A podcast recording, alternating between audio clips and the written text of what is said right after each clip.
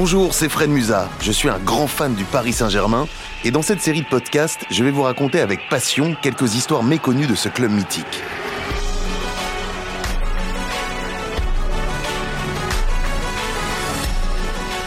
Paris est magique, ce podcast donne vie à la mémoire du Paris Saint-Germain.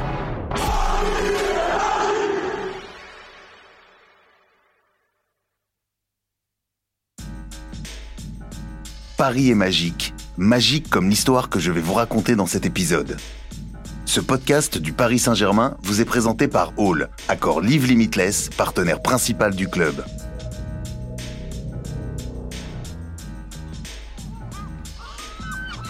Jour de Classico OM-PSG. On est le 9 mars 2003. Des Parisiens font leur balade matinale en cité phocéenne. Jérôme Alonso, le gardien du Paris Saint-Germain, raconte. C'est une journée sublime et euh, on est près du vieux port avec euh, Ronaldinho, Fio, je crois, il y a, y, a, y, a, y, a, Hens, il y a Fred Dehur, on est quelques-uns là. On, se balade en t-shirt et puis je sais plus comment on en vient à parler de ça. Ronny comprend que que j'ai joué à Marseille en fait. Et euh, il me dit ah mais t'as joué là et tout, mais je savais pas. Et je dis ouais ouais mais bon c'était à longtemps et c'était en D2 et on est monté en D1 donc voilà c'est un bon souvenir pour les gens ici et tout mais mais euh, c'est la c'est première fois que je vais rejouer contre eux en fait. Enfin au Vélodrome. C'était mon retour en tant que titulaire au Vélodrome. C'était assez impressionnant pour moi. Donc euh, voilà et on, on, parle de ça et puis et puis il me prend il me fait il me fait un gros hug on était potes, c'était un geste assez inhabituel. Et puis il me prend comme ça, il me serre et puis il me dit Ah, tu sais quoi, j'aime bien ici, c'est beau, je vais te faire gagner ce soir. Et alors, euh, à l'époque, il était plutôt un peu à la rue, quoi. C'était pas, pas le grand, grand Ronnie. Sur, sur, le coup, je lui dis espèce de mytho, arrête, va, t'avances pas depuis trois semaines. Qu'est-ce que tu me racontes, quoi? Mais on va dans ce chambre, en fait. Et, euh, et, voilà, je rigole parce que je, je, moi, dans ma tête, je sais qu'il peut très bien le faire, mais qu'à ce moment-là, contre un Marseille plutôt costaud euh, au Vélodrome, je me suis dit bon.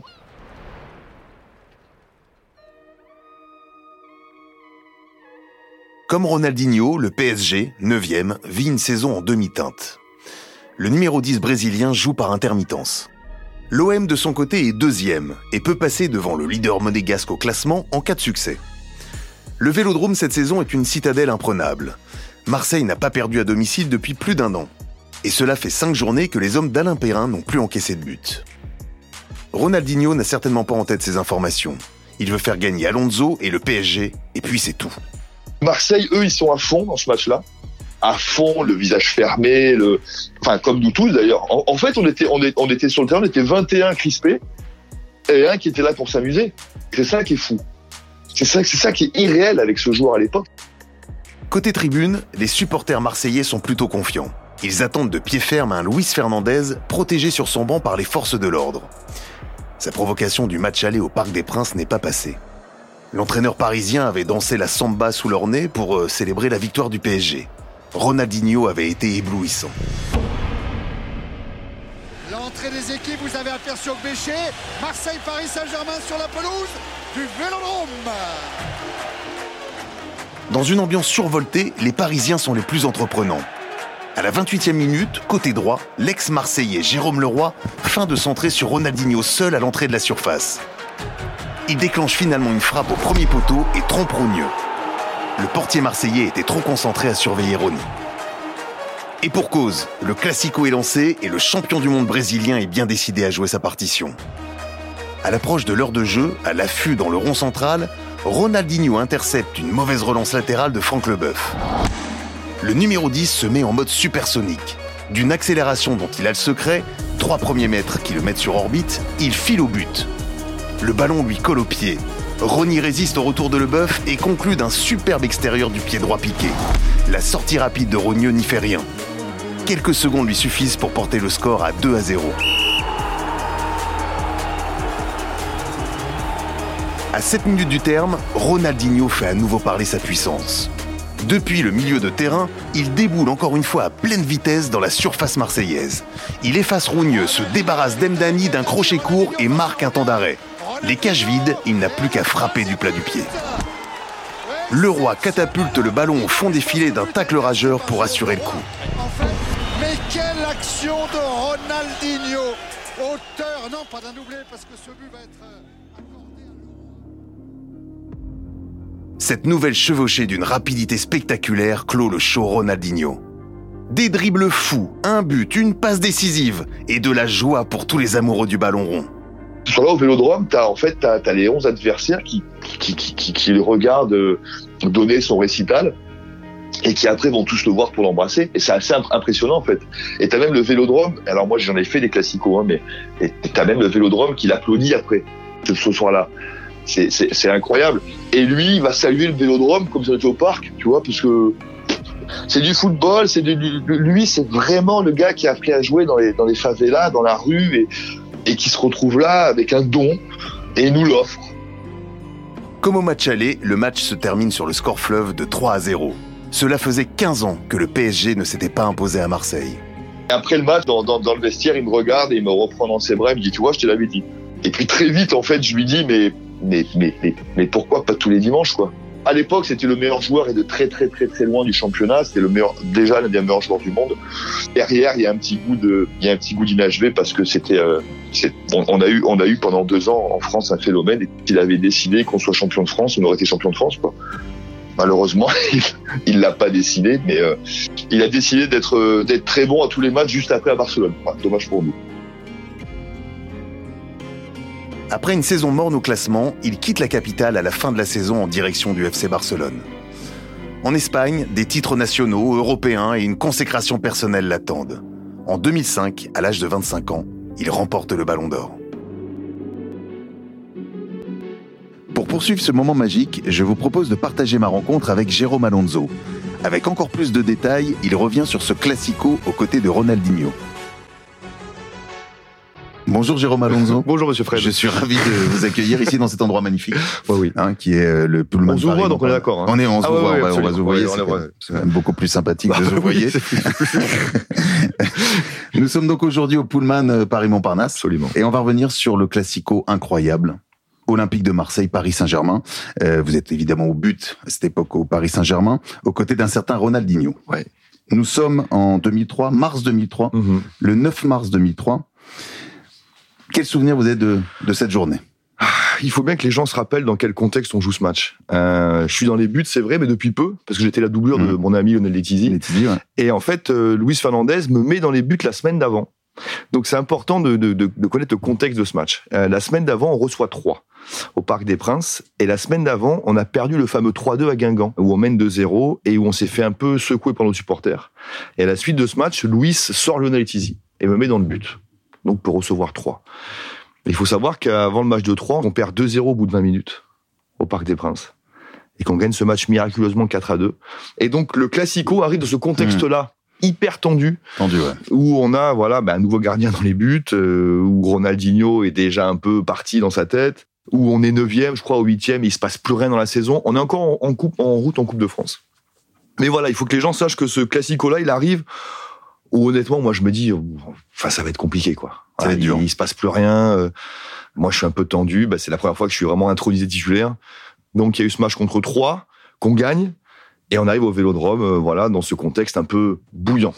Et pourtant, vous racontez dans le podcast que c'est Ronaldinho, Ouais, parce que vous aviez joué à l'époque à Marseille aussi. Hein, exactement. Faut Ouais, oublier que vous étiez aussi euh, Exactement. à Marseille, mais qui vous dit on va gagner. Ouais. On va gagner, Jérôme. Alors il me dit même, euh, il me dit même un truc plus plus drôle et c'est vrai que je le raconte souvent parce que c'est du mot pour mot. On avait l'hôtel euh, au bord de la mer et on se promenait. Et il faisait très beau. euh, C'était en mars et il me dit putain c'est chouette ici. Et quelqu'un lui dit mais Jérôme il a joué là. Et Ronnie il me dit ah ouais t'as as joué à Marseille? Je dis ouais voilà j'étais jeune c'était en D2 et tout mais ouais c'était c'est des bons souvenirs. Moi je suis d'ici en fait je suis pas loin et tout.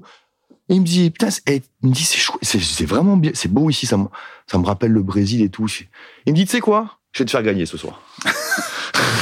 Comme Et ça, nous, ouais, très naturellement. mais alors, il, il le disait souvent, mais je voyais dans, il était content, il était excité comme un gamin, et il me dit non, mais ce soir, je vais te faire, ça me fait plaisir ce soir. Genre, ce soir, c'est pour moi. Quoi. Est-ce que cette anecdote, d'ailleurs, euh, résume un petit peu ce joueur, ce, Tout totalement. ce, ce personnage? Et la frustration aussi, Mhm. parce que tu te dis, s'il avait eu envie tout le temps. D'ailleurs, Ouais. un de mes plus gros, un de mes plus gros regrets, et Dieu sait que j'ai- j'aime ma carrière et j'ai pas de regrets, mais de pas, de pas avoir été champion de France avec ce mec-là, à l'époque où la Ligue 1 était finalement euh, pas aussi forte qu'aujourd'hui et qu'avant le Grand Lyon n'arrive, Mhm. deux ans après, euh, où je me dis, mais comment on n'est pas champion avec ce mec-là, quoi, tout Et- seul? Parce que quand il avait envie, il y avait aucune équipe en France qui pouvait le défendre. Qui pouvait l'arrêter Aucune. Aucune. Et justement, c'est assez marrant par rapport à l'anecdote que vous racontiez, et puis surtout le contexte de l'époque. On a l'impression que c'est un joueur qui craint pas trop la pression finalement. Rien. Rien. Elle, elle, elle, a glissé sur lui, et puis il était tellement au-dessus, et euh, tellement au-dessus que de toute façon, il savait que lui. Et puis ça lui plaisait au contraire. Moi, j'ai jamais vu Ronaldinho rater un match sous pression. Alors si, justement, un mois après, en Coupe de France, on arrive en finale, et il est pas là. Enfin, il est là, mais il est pas là. Il est déjà parti. Il est dans sa tête. Il est, il est déjà au Barça. Il est, il est pas là. Sinon, sinon, on mange au cerf ce jour-là. Alors que là, on a perdu 2-1. Mais, mais Ronaldinho, et c'est aussi une frustration pour nous et un vrai regret pour tous les gens qui l'ont côtoyé, qui étaient au club à cette époque, c'est de se dire, mais on aurait pu faire tellement mieux. Passé, euh... Parce qu'en fait, on gagne rien. Il faut quand même se rappeler que Ronaldinho est une idole au PSG et qu'il a rien gagné. Rien gagné ouais. Et, et, et, alors, c'est, ça fait partie de sa légende.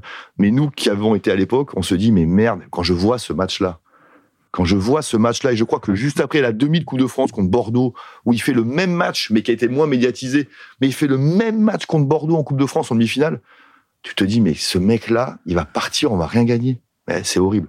Donc c'est génial, mais ça va être un sentiment de frustration, frustration. horrible, quoi. Si on revient donc euh, sur ce match-là, sur le Classico, il y a évidemment, on parlait de, de Ronaldinho, mais il y a Jérôme Leroy. Ah bah oui, une mi-temps chacun. Moi, c'est souvent ce que je dis. Une mi-temps chacun. Quel euh, souvenir pareil de, de, de Jérôme bah, Le premier but, évidemment, où, mmh. euh, où, il est sur la ligne de touche, côté euh, tribune Gannet, là-bas, et il y a Rougneux qui anticipe le centre, et lui, il voit, et il frappe de, de 34-35 mètres croisés au premier poteau. Et tout de suite, il regarde la caméra, il fait ce signe-là, genre, j'ai, genre, j'ai fait exprès, j'ai fait exprès, tu vois. Jérôme Leroy était un des joueurs les plus sous-cotés que j'ai connu de ma carrière. Je trouve que c'était un des joueurs techniquement français le plus fort à l'époque.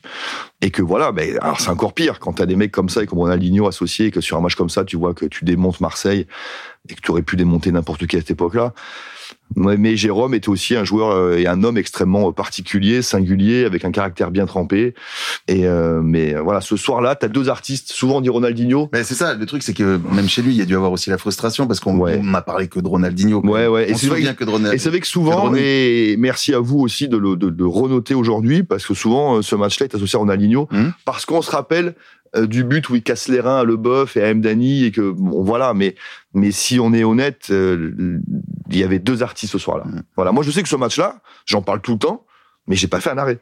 Ouais, j'- il- la défense a été fantastique. Fred Dehu je me rappelle a été fantastique. Je crois qu'il y a Poche aussi Pochettino qui est là qui était fantastique. Il y a Gabi a- j'ai une défense de fer. Je crois que j'ai pas touché un ballon à part peut-être deux corners. Mais j'ai dix joueurs de champ 10 joueurs de champ qui ont fait un match exceptionnel C'est marrant, vous me disiez justement le, le rapport avec euh, deux artistes pendant ce match. Quel était le plus artiste quand même? C'est Ronnie. Ouais. C'est lui. Ouais, ouais. Ronny était le. Oui, mais enfin après, c'est, c'est... Ronny était le meilleur joueur du monde, donc c'est pas, c'est pas infamant pour Jay euh, Leroy de dire que voilà, il était. Mais mais quand Jérôme Leroy était un était en forme, affûté et pas blessé, parce que c'est un joueur qui, se- qui se blessait souvent aussi. Quand Jérôme Leroy était en forme, c'était un des joueurs techniquement français le plus fort de cette époque-là, sans sans aucun souci. Mais alors, c'était quoi la magie de Ronaldinho? Rapidité, fluidité, euh, il avait une laxité de la cheville. Tu sais quand il faisait son, son serpent là comme ça, là, son son droit de gauche, euh, il avait la, la, la, la cheville qui pouvait se tourner à, à 90 degrés. Enfin, c'était incroyable. Il dansait. il- Dansait. et puis un- une chose que les gens oublient, il était très costaud. Pour bouger Ronaldinho, d'ailleurs sur le sur le troisième but, quand les mecs sont sont avec lui, il les bouge les deux sans tomber. Il avait des cuisses Comment était-il perçu justement par les autres acteurs du football? Ah, c'était, c'était, les, les gens voulaient embrasser euh, Ronaldinho. Il y avait un effet de fascination qui était absolument incroyable. Et moi, je voyais, je regardais, je me mettais sur le côté, je voyais les, joueurs. Parce que nous, avant, les, joueurs le font moins aujourd'hui, mais nous, on allait sur le, sur le terrain avant les matchs. Mhm. On blaguait, on essayait les crampons, machin, truc. Et puis, tu voyais les joueurs qui regardaient Ronaldinho, tu vois. Et puis, c'était une des premières très grosses stars qui arrivait en France, en 2001. Ouais. Euh, Mhm. Tu vois, aujourd'hui, le PSG a un petit peu Ah bah démo- là, oui. démocratisé ça, mais à l'époque, Ronaldinho, c'était un extraterrestre en France, tu vois. Et en plus, il était sympa.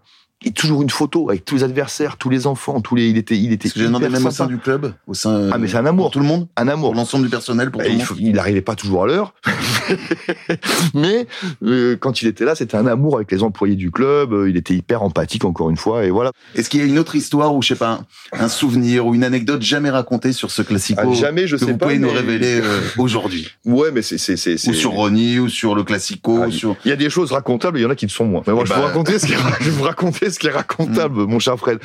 Euh, pour ceux qui peuvent revoir le match, vous verrez que j'ai pas un maillot de gardien dans ce match. En fait, je m'étais fait faire une tenue rouge. Euh, parce qu'à l'époque, j'avais une idole absolue qui était Tiger Woods. Mhm. Parce que je suis un grand foot golf, tout le monde le sait. Et Tiger Woods, toute sa vie, a joué en rouge le dimanche. C'est comme ça. Voilà, parce que c'était, euh, bon bref, c'est trop long de vous expliquer, mais Tiger Woods, tous les dimanches, Il joue en et rouge. encore aujourd'hui, il joue en rouge. Il joue en rouge. Voilà. Et je m'étais dit, tiens, je vais me faire une tenue rouge, parce que c'est ça marrant. J'ai dit, tiens, voilà, pour, euh, pour honorer mon, mon idole. Moi, j'ai jamais raconté parce que les gens sont branlés que j'aime le golf, tu vois, donc c'était pas le sujet à l'époque.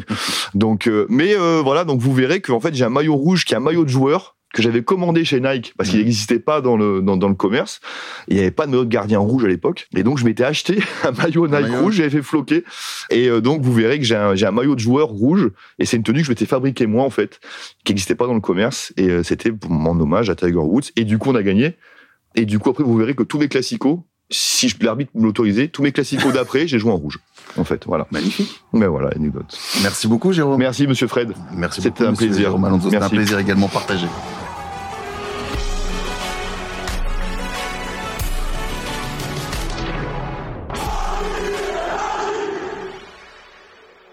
Paris Magique est un podcast du Paris Saint-Germain présenté par Hall, accord Live Limitless, partenaire principal du Paris Saint-Germain, qui vous garantit le meilleur prix pour vos séjours hôteliers sur hall.com. Je suis Fred Musa, ce récit est écrit par Mélina Boetti et produit par Bababam.